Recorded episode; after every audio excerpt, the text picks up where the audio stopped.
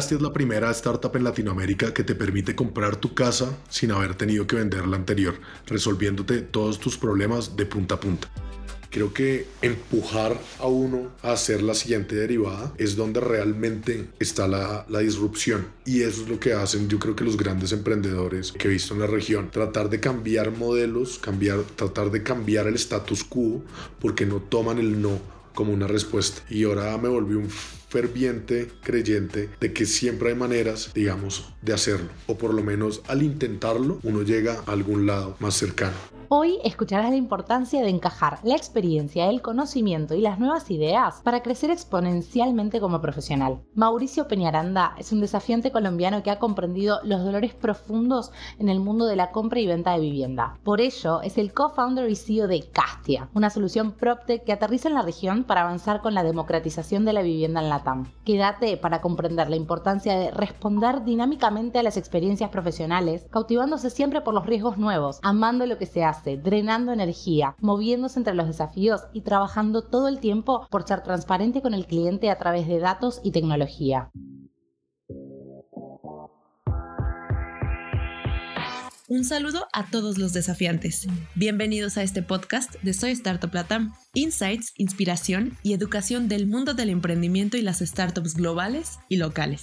El podcast del día de hoy es presentado por nuestra Startup Relations Associate, Micaela Crosta, desde Buenos Aires, Argentina. Comencemos. Mauricio, qué alegría enorme que tengo de poder estar acá hoy hablando con vos, que seas bienvenidísimo a este espacio, que bueno, hoy va a llegar a muchos desafiantes en toda Latinoamérica y en el mundo entero, que tienen intereses diversos en todo el universo de las startups, así que muchas, muchas gracias por estar acá. Nada, gracias a ustedes por invitarme. Feliz de compartir la historia de Castia y un poquito de mi historia personal también. Buenísimo, nosotros contentos también de, de tener este espacio y que puedas compartirla. Queremos inspirar a toda la región con información de valor que inspire, que potencie las capacidades de las personas que buscan en estas experiencias de titanes del mundo del emprendimiento como vos una posibilidad para seguir aprendiendo, para poder escalar profesionalmente. Entonces hoy a nuestros queridos desafiantes, todos los que nos escuchan, les quiero presentar a Mauricio Peñaranda, él es bogotano, ingeniero industrial de la Universidad de los Andes y maestro en administración de negocios. Mauro, sabemos que sos un apasionado por el mundo de los negocios que iniciaste como consultor en Advantis, un grupo de consultores estratégicos digitales, que pasaste ahí cuatro años escalando hasta ser un asociado de la compañía, pero que en el 2015 llegaste a McKinsey para convertirte en un Junior Engagement Manager hasta el 2018 donde pasas a ser el Head of Business Development en la industria del cannabis medicinal desde Clever Leaves, o sea, wow, ¿no? Y en el 2020 encima esta empresa se convirtió en la segunda empresa colombiana en hacerse pública en Nasdaq, lo cual es increíble. Y en el 2021, con toda esa experiencia, asumiendo la pasión por el, emprendimiento, te lanzaste como founder en Acasa, que ahora es Castia, empresa de tecnología financiera que permite comprar un nuevo hogar antes de vender la vivienda actual. Y con toda esa intro y viendo por todo lo que has pasado, me encantaría hacerte esta primera pregunta que es, ¿quién es hoy Mauricio Peñaranda? No, pues yo creo que ya lo definiste muy bien. Creo que en verdad eso ha sido como un poquito mi recorrido de, en el mundo laboral. Como dices, yo soy colombiano, nacido y criado en Bogotá, o sea, colombiano de eh, corazón, alma y todo. Yo soy ingeniero industrial y apenas salí de ingeniería industrial sin saber mucho qué hacer. Recuerdo que un gran mentor me guió y me dijo, mira, hay tres grandes escuelas para aprender cualquier cosa en la vida, que son banca de inversión, private equity y consultoría. Y creo que la que más me llamó la atención fue consultoría porque era la que tenía el mayor número de temas diversos. No es solo finanzas, pero también es estrategia, también es organización, también es producción. Entonces tuve la fortuna de unirme, digamos, a esta firma que tú llamas que, que, es Advantis. Era una boutique de lo que eran, digamos, senior eh, members de Booz Allen, Hamilton en su momento. Entonces fue muy interesante como trabajar con ellos de la mano estos primeros cuatro años y creo que aprender un poquito de todo. Yo creo que esos primeros años de formación son claves porque es como tu primera, lo, lo primero que haces después de, de, estudiar, de haber estudiado casi 15 años de tu vida, ¿no? Entonces creo que me apasionó ese mundo de las empresas como tal, resolver problemas y ayudar cualquier cosa y como el dinamismo que eso pasaba. Ahí lo que dices, me voy a estudiar, yo me voy a hacer mi MBA en Columbia, en Nueva York, creo que eso también te ayuda como a abrir muchísimo las, las perspectivas y regreso a McKinsey Yo creo que todavía me faltaba hacer más temas en consultoría, en una firma top global como era McKinsey. Y creo que poder comparar esas experiencias fue muy bueno. Y justamente eso, yo creo que ahí salto después de tantos años recomendando, creo que me hacía falta un poquito ir a hacer, ir a implementar, ir a ejecutar y se me presenta la oportunidad de Clever Leaves. Creo que más tarde podemos hablar un poquito más en, en detalle de eso y, y doy ese salto. Yo creo que era algo que no sabía que era, entonces fue casi un salto al vacío. Me acuerdo mucho porque acaba de nacer mi hija, eso fue hace casi cinco años, entonces yo tenía era una bebé y me acaba de meter en una industria súper loca. Pero bueno, yo creo que eso es parte de ese riesgo loco que tenemos los emprendedores, ¿no? Con esto que comentabas recién, me nace preguntarte como, ¿cuál era esa sensación, digo, tuya y de tu familia o, de pronto de tu esposa de decir, no, bueno, acaba de nacer mi hija y yo me estoy yendo a trabajar en una empresa que, que está relacionada con esto del cannabis, como que hay, hay todo una, un prejuicio, ¿no? Social. ¿Qué, ¿Cuáles fueron las emociones que te acompañaron en, en, ese proceso, en esa decisión? No, pues lo primero que te digo es que mi, mi, mi esposa no me creyó que era verdad. Cuando le dije, oye, tengo una oferta para irme a una empresa de cannabis medicinal, se rió, me dijo, no me molestes y como que siguió. Y me tocó decirle al otro día que era en serio y que lo estaba considerando muy seriamente para que te des cuenta de lo loco que era en ese momento decir, voy a dejar una carrera en McKinsey por irme a una startup de cannabis medicinal en Colombia. Entonces, pues, súper loco, pero yo creo que mi familia, mi esposa, todos mis padres siempre han como que confiado en mí y en mis decisiones y saben que yo siempre he sido así como, no solo muy racional, pero siempre he pensado como un poco a largo plazo. Y creo que esta carrera de consultor muchas veces la gente avanza y yo creo que era el momento de hacerlo y creo que la oportunidad como que de aprender era tan grande que fue algo que me cautivó. Claro, 100%. Y, recién mencionabas esto de que habías estado recomendando durante tanto tiempo y de pronto salir ahí como a ejecutar, ¿no? Y empezar a hacer, era algo que te había motivado muchísimo. Por eso quiero preguntarte, ¿cómo mantiene Mauricio, ¿no? ¿Cómo mantenés la disciplina para estar constantemente ejecutando? ¿Y qué le recomendarías a las personas que nos escuchan al respecto? Mira, yo creo que algo clave que he aprendido en mi carrera, algo clave que pusimos en los valores de Castia es que uno tiene que amar lo que hace. ¿sí me entiendes? Esto es diferente a hacer lo que ama. Entonces, si tú no estás amando lo que haces, pues yo creo que cualquier cosa te va a drenar la energía. Y eso tiene como muchos componentes. Para mí uno clave es el equipo. Es que tú te levantes a hacer cosas con gente con la que te sientes cómodo, gente que te está retando, gente que está igual de involucrada a ti y tú sabes, como decimos en Colombia, para las que sea. Entonces yo creo que tú poder armar un equipo alrededor de eso, de cualquier tema de ejecución, es muy, muy retador y motivante. Y tú no te paras por ti mismo, te paras por todos. Y con mi equipo tengo discusiones a decir, oiga, y si un día esto se acaba y nos vamos a ir a vender hot dogs, y me decían, perfecto, le hacemos. Y eso yo creo que es lo que motiva que tú te muevas, que estés dando un paso a la vez, porque siento que si uno lo hace solo, pues realmente la motivación se puede perder porque seguramente lo han escuchado de todos, estos de altos y bajos, y muy altos y muy bajos. Entonces, pues poder tener esa motivación, digamos, intrínseca es, es, es muy interesante. Y ahí es lo que mencionaste también muy interesante, que es esta diferencia entre hacer lo que amas y amar lo que haces. ¿Y es algo que vos crees que se puede aprender a amar lo que uno hace? Porque a veces hacer lo que uno ama es un poco más difícil, ¿no? Uno no ama tantas cosas, pero aprender a amar lo que uno hace es posible. No, lo que te decía al principio, yo a mí me encanta jugar tenis, o sea, amo el tenis, ojalá hubiera sido algún jugador, pero pues es imposible en este punto. Yo sí creo que uno puede amar lo que hace, es de cierta forma, pero tampoco hay que forzarlo. Uno muchas veces tiene que empezar algo, mira a ver si le va gustando y yo sí soy creedor de que si de verdad te das cuenta que no te mueve la aguja, deberías mover al siguiente desafío. Entonces yo creo que sí se puede decir cierta forma, pero pues tampoco hay que forzar cinco años en algo que no te gusta esperando que, que algún día lo hagas.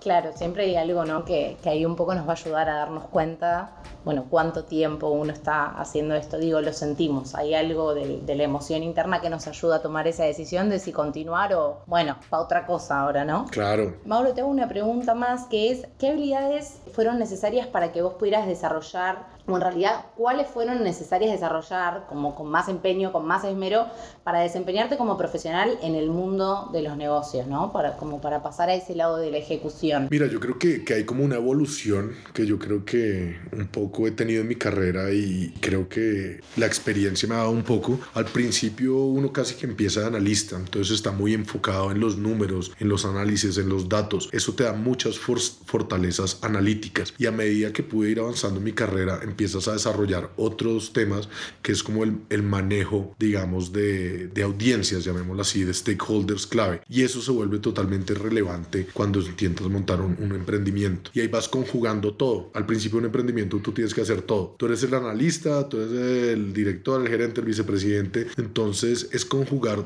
la habilidad de hacer análisis, de resolver problemas, de encontrar la información, de convencer a otros, de poder transmitir tus ideas de manera clara y de poder hablarle a la gente. Entonces yo creo que eso se fue sumando. No es algo como que uno tenga y chequee, pero como que se va metiendo en uno por la experiencia, básicamente. Y creo que la gente lo va sintiendo en ti. Y es parte bueno de que nosotros fuimos emprendedores un poco tardíos. Nosotros tenemos, pues, yo me considero viejo, pero tengo 35 años. Pero no, hombre, ¿qué dice? Lo escucha mi madre y se muere. Pero, por eso te digo, por eso, por eso digo que, que, que, es mi percepción. Pero esa experiencia yo creo que tenemos lo, los tres fundadores no, nos ha ayudado muchísimo en este tema. 100%, ir recolectando también como de cada experiencia que uno vive, que es de un entorno totalmente diferente, lo mejor para poder después ¿no? Eh, ponerlo en práctica y experimentar con eso cuando, cuando salimos a emprender. Y hablando de eso, o sea, teniendo en cuenta como todas estas etapas que nombrábamos antes del sector de la consultoría a la industria del cannabis, de ahí emprender, son 10 años o más tal vez de trabajo súper duro que te ayudan y nos ayudan a nosotros también a entender que está 100% hecho para solucionar dolores muy, muy grandes, que cada vez que pises vas a dejar una huella súper, súper importante al andar. Pero bueno, también sabemos que cada uno de estos espacios seguramente tendrá sus contratiempos, sus dificultades o situaciones que se pueden escapar de, de, nuestras manos. Y una de las cualidades del consultor, ¿no? Es resolver esos problemas. Entonces, si pudieras contarnos, ¿cuál es la experiencia que más recordás de tu paso como, como consultor? Uf, muchísimas. Yo creo que tanto buenas como malas, de mis mejores amigos los hice en consultoría, de mis mejores mentores los hice en consultoría, pero digamos una experiencia ya enfocada a algunos proyectos Creo que hay uno muy interesante que hice, como te digo, como ya soy viejo, yo creo que ya hace unos 10 años, y era una empresa muy, muy, muy grande en Colombia, digamos, de consumo, consumo masivo, y esta empresa nos había contratado porque tenía tres plantas de producción en el país y todas operaban al 20%, ¿listo? Entonces pues no hace ningún sentido tener plantas con capacidad ociosa y queríamos que optimizáramos todas estas plantas a ver dónde podían ahorrar costos. Fue un proyecto bastante grande, visité plantas, haga un poco de todo y a la conclusión que llegamos es que no tenían que hacer nada ni cerrar ninguna. Entonces te lo cuento porque es muy interesante cómo tú después de un proyecto casi que llegas a decirle al cliente, no, es que no tiene que hacer nada después de la plata y todo lo que se pagó. Por eso, digamos, se debían las ineficiencias de transporte logístico, de transporte en Colombia, pero es, es como muy interesante después tú dedicarle semanas a un problema, números, sudor, sangre, peleas y la conclusión es nos da lo mismo quedarnos como estamos. Mm, Mauricio, te tengo que hacer una pregunta acá y es, o sea, me imagino, yo te contrato para que me revises acá qué es lo que tengo un problema, necesito solucionar, lo que sé yo, estás trabajando semanas, semanas, venís a mi oficina y me decís, no, mira, en realidad,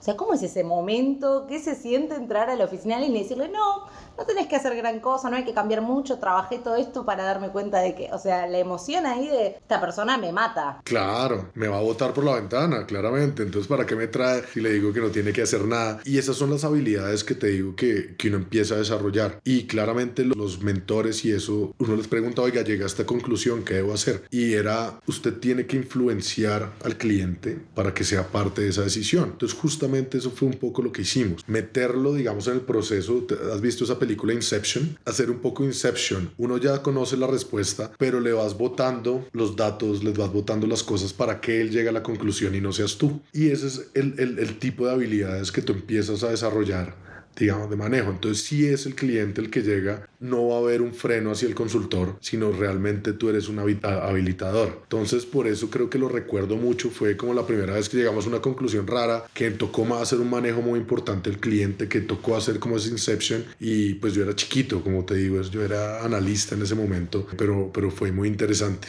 100%, me imagino también de habilidades comunicativas ahí, ¿no? En ese momento para generar todo eso de una manera fluida claro. y que también el cliente cliente con el que estamos trabajando vaya como ser un facilitador o un habilitador, como decías vos recién. Exacto. 100%. Bueno, y ahí hablábamos un poco de tu experiencia como consultor y ahora me interesa también hablar como de esta segunda experiencia que tuviste, que, bueno, de los principales desafíos y condicionantes que enfrenta la industria del cannabis medicinal son acceso al pacientes, al mercado interno, la educación, la descriminalización en torno a la planta también, la gestión pública, barreras de acceso al sector financiero y, bueno, altas inversiones de capital que se requieren para el desarrollo, pero con todo esto en mente, habiendo tenido la experiencia que tenías antes, también lo que nos contabas de tu familia, ¿cómo llegaste finalmente a ser la cabeza del desarrollo de esta corporación que alcanzó un hito en Colombia al cotizar en Nasdaq? Mira, pues, pues es una historia bastante interesante, te cuento un poco. Yo estaba trabajando en McKinsey y una amiga me dijo, oiga, están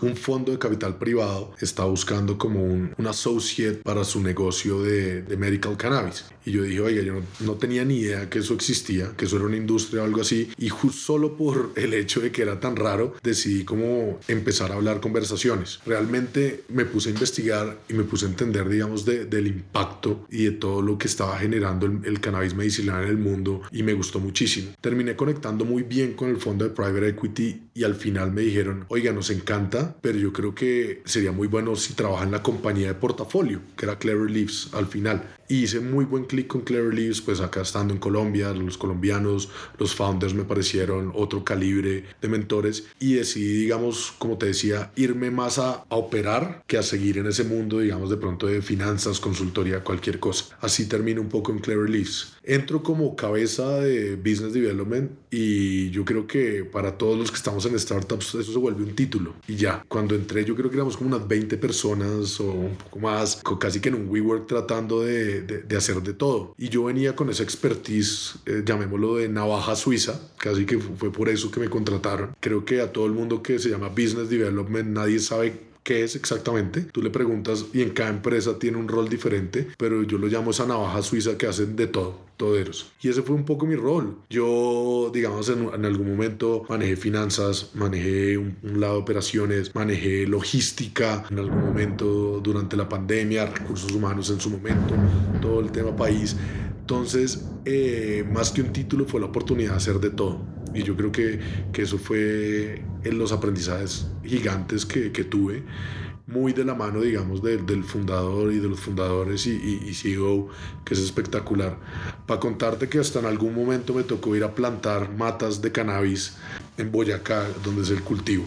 Entonces, pues eso es salirse de la zona de confort. Un día de estos te muestro unas fotos que tengo ahí con una pala poniendo semillas y poniendo maticas en la tierra. Wow, wow, o sea, realmente un todero. Eso es realmente. Tenés que compartirnos esas fotos. Claro. Quiero verlas. Me encanta igualmente como la, digamos, lo que uno está dispuesto a hacer con tal de seguir aprendiendo y de llevar un negocio al próximo nivel. O sea, eso también habla de esa beta emprendedora tuya que claramente ya se estaba dejando ver en base a las cosas que estabas dispuestos a hacer por el lugar en el que trabajabas, ¿no? Eso me parece clarísimo y me interesa saber qué elementos quedaron para el Mauricio de hoy después de haber pasado por estas dos experiencias antes de, de emprender, ¿no? Mira, yo creo que, que, uno de los aprendizajes más grandes que me llevé es que el no no existe. Tú lo mencionabas, siendo el cannabis y esta experiencia tan regulada, tan lleno de problemas, tan lleno de trabas, nosotros logramos hacer lo imposible. Y yo creo que era esa mentalidad de founders que tenían los founders que le decían, no, encontremos una solución y terminábamos encontrándola. Si me entiendes, contra el sistema financiero, contra gobiernos, gobiernos colombianos, gobiernos del mundo. Y ese es un gran aprendizaje que me llevo. Y creo que empujar a uno a hacer la siguiente derivada es donde realmente está la, la disrupción. Y eso es lo que hacen yo creo que los grandes emprendedores que he visto en la región. Tratar de cambiar modelos, cambiar, tratar de cambiar el status quo porque no toman el no como una respuesta. Y ahora me volví un ferviente creyente de que siempre hay maneras, digamos, de hacerlo. O por lo menos al intentarlo, uno llega a algún lado más cercano. Y no el típico, no, no se puede y ya.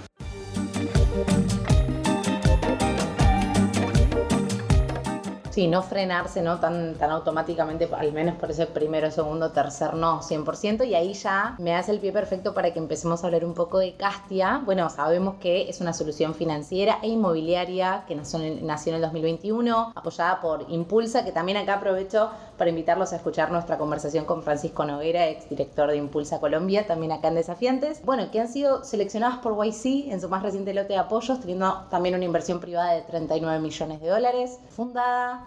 por tres colombianos, por ti, por Nicolás y por Eduardo Restrepo también. Bueno, prometiendo facilitar la compra de inmuebles sin necesidad de que la persona haya vendido antes su otra propiedad, ¿no? Así que contanos, por favor, Mauro, en tus propias palabras, ¿qué es Castia? Bueno, Castia es muchas cosas, pero realmente el problema que Castia resuelve hoy en día, digamos, es la imposibilidad de la gente de poder comprar una o mudarse una nueva casa sin haber tenido que vender la anterior porque tienes el capital atrapado. ¿Qué pasa en Latinoamérica? Y es que hay mucha gente que tiene una casa propia, tiene mucho capital porque ya ha pagado mucho de su deuda, pero esa casa no se ajusta a sus necesidades porque tienes, digamos, diferentes momentos de vida. Te acabas de casar, acabas de tener un hijo, dos hijos, te acabas de separar, tus hijos se fueron a la universidad y necesitas que tu casa se ajuste a tu momento de vida. Pero hoy en día para poder utilizar la platica que tienes en tu casa, tienes que salir a venderla. Y vender una casa en Latinoamérica es un problema terrible. Te puede tomar alrededor de un año mil vender la casa. Tú no tienes ni idea cuánto es el precio de tu casa, si la estás vendiendo bien o la estás vendiendo mal. Y tienes que poder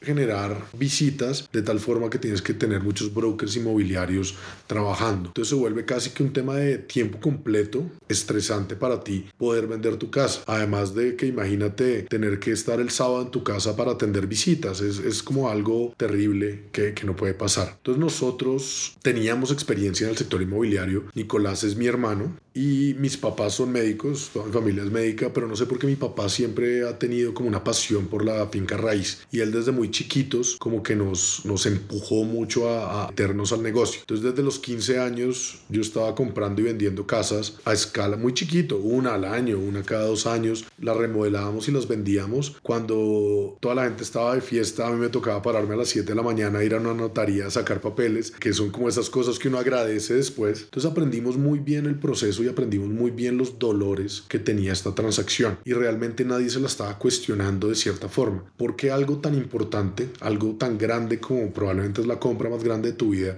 tenía que ser un proceso tan doloroso, tan frustrante y tan largo para ti? Y, y yo creo que se empezó a juntar todo. Momento, Eduardo había entrado a ese negocio también de finca raíz con nosotros hace unos siete años, entonces los tres estábamos viviendo ese momento que queríamos hacer algo diferente ya en ese punto. Nicolás acaba de volver de Londres, yo acababa de, pues, de salir a Nasdaq con Clever Leaves y estaba buscando de pronto ser founder yo y Eduardo también, digamos, se dejó seducir un poquito por la, por la idea y empezamos a cuestionarnos, como te decía ahorita, ¿por qué una transacción tan importante sigue siendo igual que hace 60 años? Y yo creo que muchas otras empresas empezaron a armar esta ola de PropTech hace unos 2, 3 años. Tienes en Brasil varias, en Colombia varias otras, en México varias otras que llevan la carga como en esto. Entonces yo creo que ese empujón siempre es válido. Oiga, hay otras personas que se están cuestionando el sector de, de bienes inmuebles. Nosotros deberíamos hacerlo también. Entonces los tres tomamos la decisión casi que dejar nuestros trabajos, saltar a hacer esto sin saber muy bien qué. Me acuerdo que estábamos sentados en la sala de Eduardo todas las tardes con un tablero que habíamos comprado y unos marcadores y lo único que teníamos claro es que teníamos seis meses para hacer algo, si no nos tocaba volver a buscar trabajo en el mundo tradicional.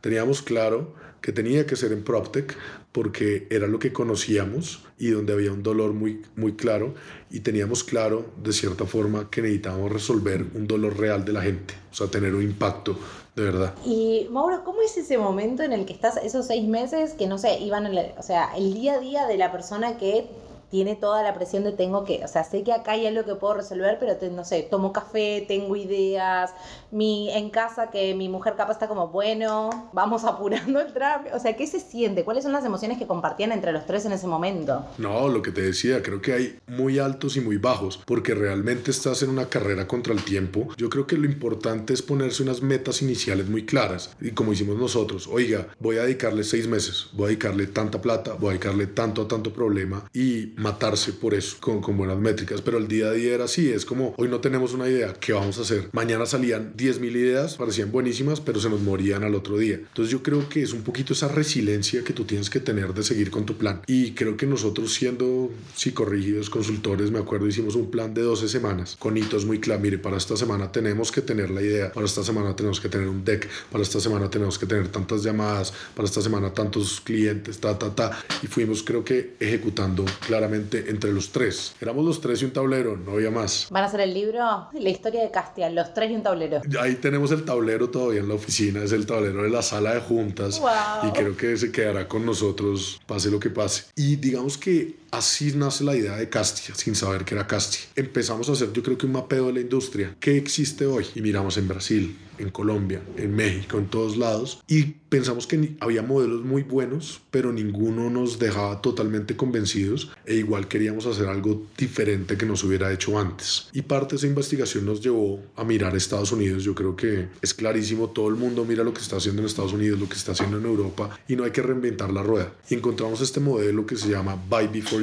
Compra antes de vender, como que nos hizo clic. Eso que tú sabes que esto se acopla perfectamente a puntos de dolor que habíamos tenido nosotros personalmente, cosas que habíamos hablado con gente ya en la calle y que resolvía los economics que, que teníamos en Vita. Entonces creo que fue un modelo que nos convenció a los tres y arrancamos con eso. Toca tropicalizarlo, como decimos, lo que sirve en Estados Unidos no necesariamente sirve acá. Entonces empezamos trabajando con eso y a buscar rebotar la idea con mucha gente, otros amigos que teníamos emprendedores, mentores afuera y eso terminó siendo Casti. Y yo creo que en ese tira de afloje creo que fuimos encontrando nuestra primera inversión y eso yo creo que empieza a validar tu idea y ya te dice que no tienes seis meses para hacerlo, sino de pronto 12. Entonces corrimos la meta porque ya teníamos más plata, teníamos más apoyo, algo que hacer. Y yo creo que ahí arrancamos. Es excelente y aparte me encanta también como lo que se expresa en tu voz cuando vas contando estas iteraciones y también se te ve como una persona como súper calma y me imagino que en ese momento uno siente toda la presión y todo el miedo, la incertidumbre, pero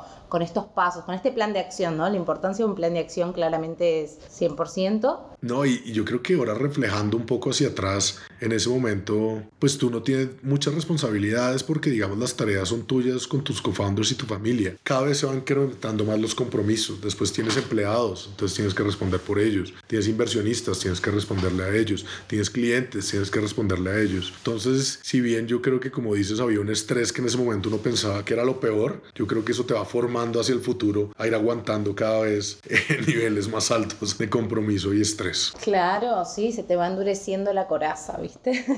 Exacto. Exactamente. Poco a poco. Bueno, y recién hablabas de esto de, de cómo miraban al, al mercado estadounidense y, y la importancia, ¿no? De que es importante que entendamos que no es necesario siempre reinventar la rueda, ¿no? Por eso también la importancia de tener una mentalidad lean.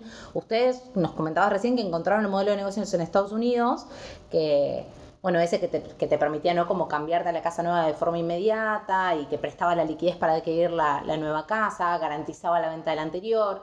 Y nos contabas un poquito de, de que ahí fue donde miraron, pero cómo llegaron específicamente a encontrar ese modelo de negocio y también vos hablas de tropicalizar, entonces, ¿qué te parece que es importante, no? A la hora de tropicalizar un modelo de negocio. Mira, yo creo que tantas cosas miramos que el momento exacto debe estar perdido un poquito en mi cabeza, pero sí me acuerdo, por ejemplo, estar mirando típico Google, modelos en PropTech en Estados Unidos y empezar a ver entrevistas, empezar a ver eso y me acuerdo perfectamente que vi una empresa que se llamaba NOC y era como una entrevista al CEO donde contaba su modelo de negocio Estaba como desde el 2014, creo, en Estados Unidos. Y creo que sin pensarlo mucho, me fue cautivando lo que él decía y me parecía que estaba resolviendo un problema demasiado real, que era este y probablemente porque yo lo había vivido.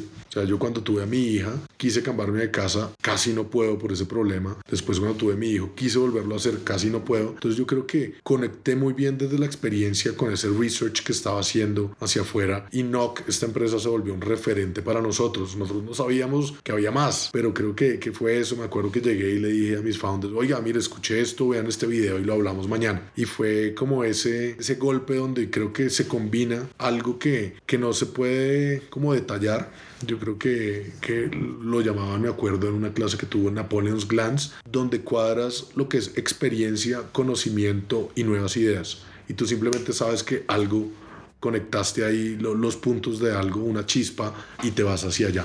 Y me preguntabas después de tropicalizarlo, yo creo que eso es clave. No ningún mercado es igual, ni Estados Unidos y Latinoamérica, ni México y Colombia. Entonces hay que tener muy claro que no ese modelo encaja acá, sino que uno tiene que adaptarlo al entorno. Entonces, por ejemplo, en Estados Unidos este modelo permite lo que llaman allá ofertas en efectivo para poder ganar casas por la competitividad que hay. Eso no es realmente un problema en Latinoamérica y que hay un problema mayor que es la cuota inicial o enganche, como dicen en México. Entonces, agregarle esas capas locales a una idea y a un modelo de negocio, digamos, que es la cajita eh, un poco de arriba.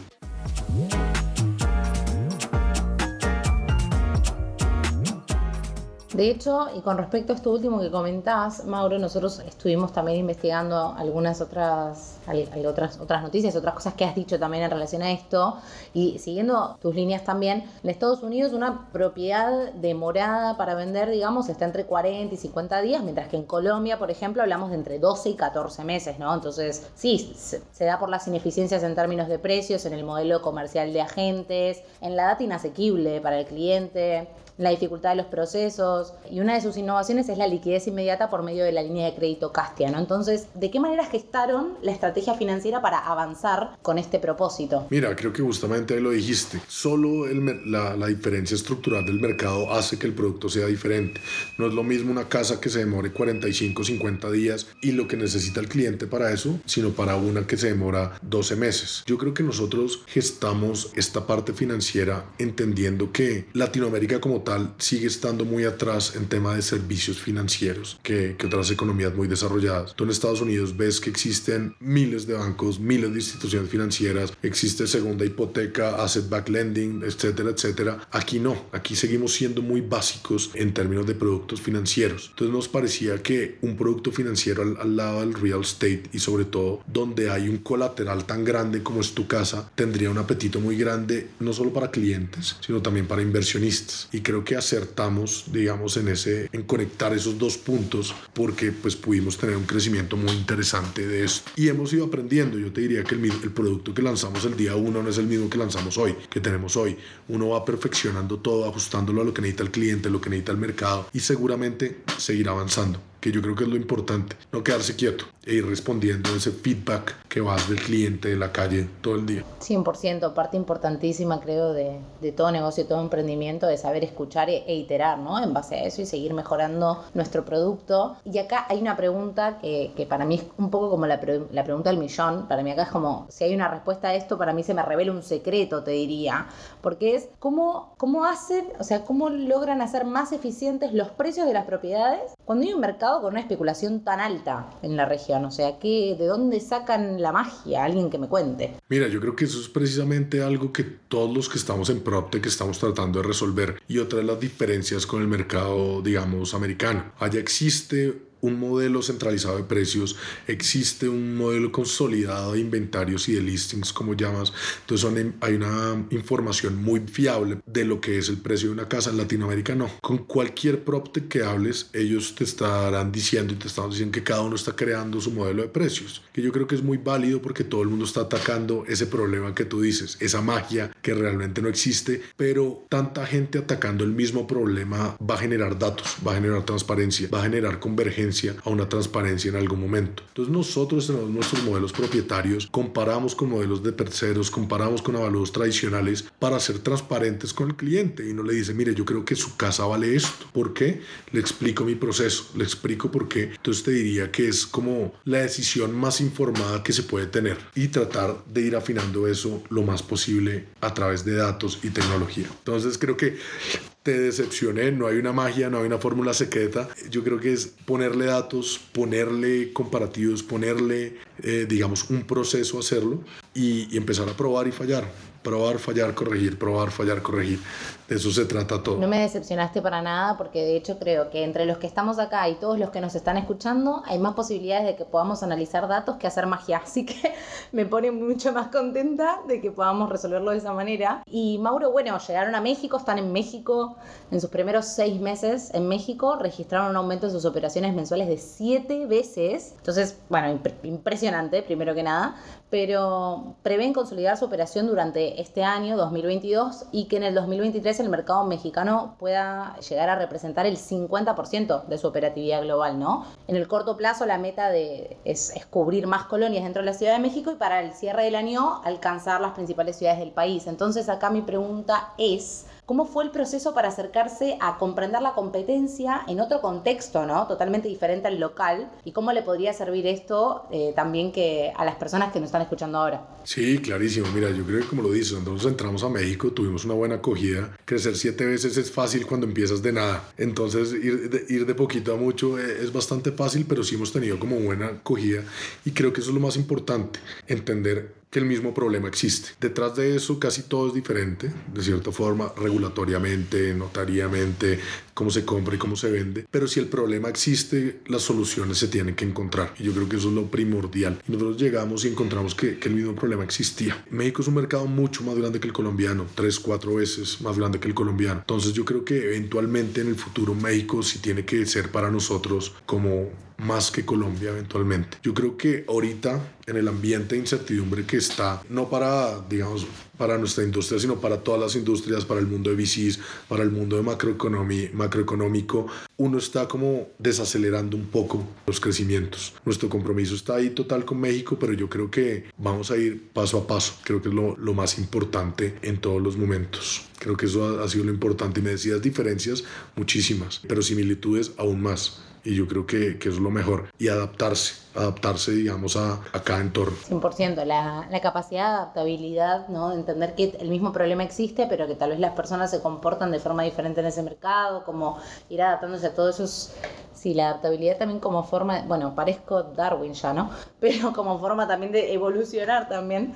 Buenísimo, Mauro. Y bueno, me queda una preguntita, eh, en realidad me quedan tres, pero hay una que es como compartir para compartirla, porque hablábamos de Acasa, después hablamos de Casti, entonces, ¿por qué el cambio de nombre? No, yo creo que eso es algo que uno no piensa cuando arrancas. O sea, nosotros nos gustó a casa, lo cogimos, pero tú cuando eres tres personas y un tablero no estás mirando registros de marca en México, en Brasil, en Chile, en Perú, fuera de otros lados. Entonces no te das cuenta de que puedes tener barreras ya en ese momento. Yo creo que una recomendación para la gente es cuando escoja desde el principio asegúrese que la marca de cierta forma va a poder registrarlo al final. Creo que en Colombia no tuvimos ningún problema, pero quisimos ser un poco precavidos y ya en el momento de la expansión las probabilidades de registrarlo en México iban a ser bajas, probablemente en Brasil. Entonces decidimos hacer un cambio integral siendo chiquitos, seguimos siendo chiquitos. Entonces antes de, de, empezar a invertir muchísimo, digamos, en marca, hacer el cambio.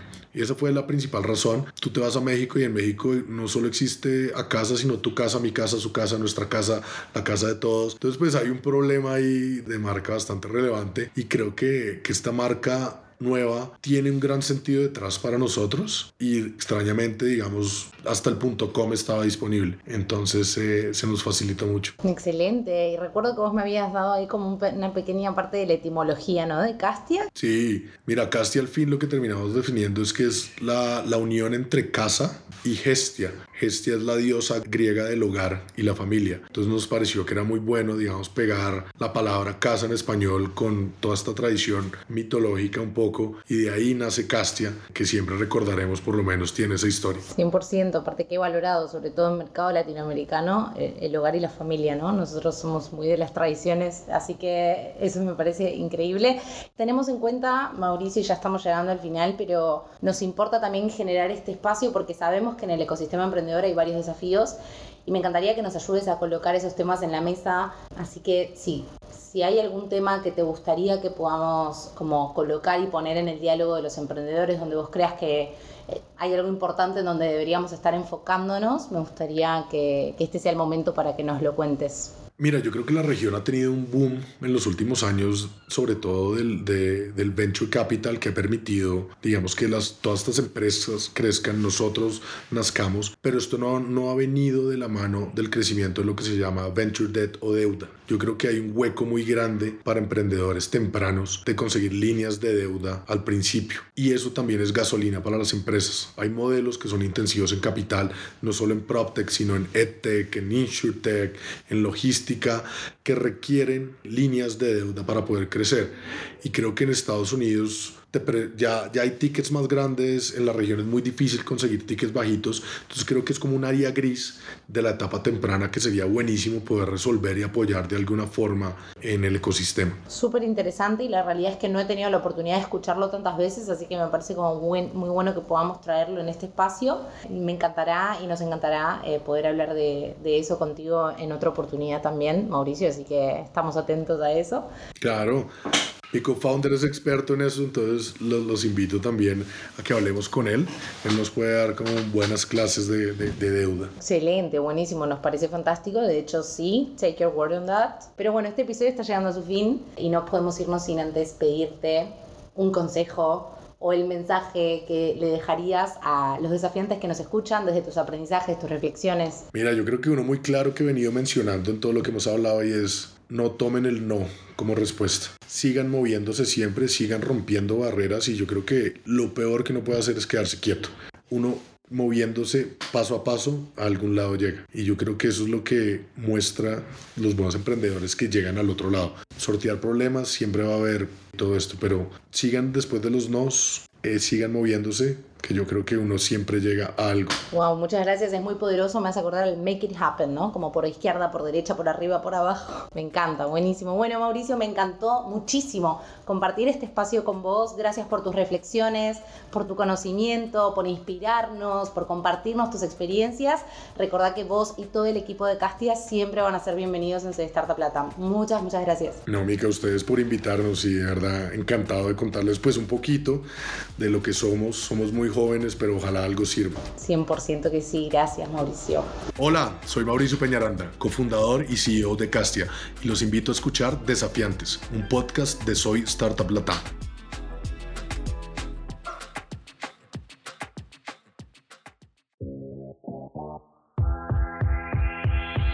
Gracias por escuchar nuestro podcast. Recuerden que fue traído y hecho con amor por Soy Startup Latam.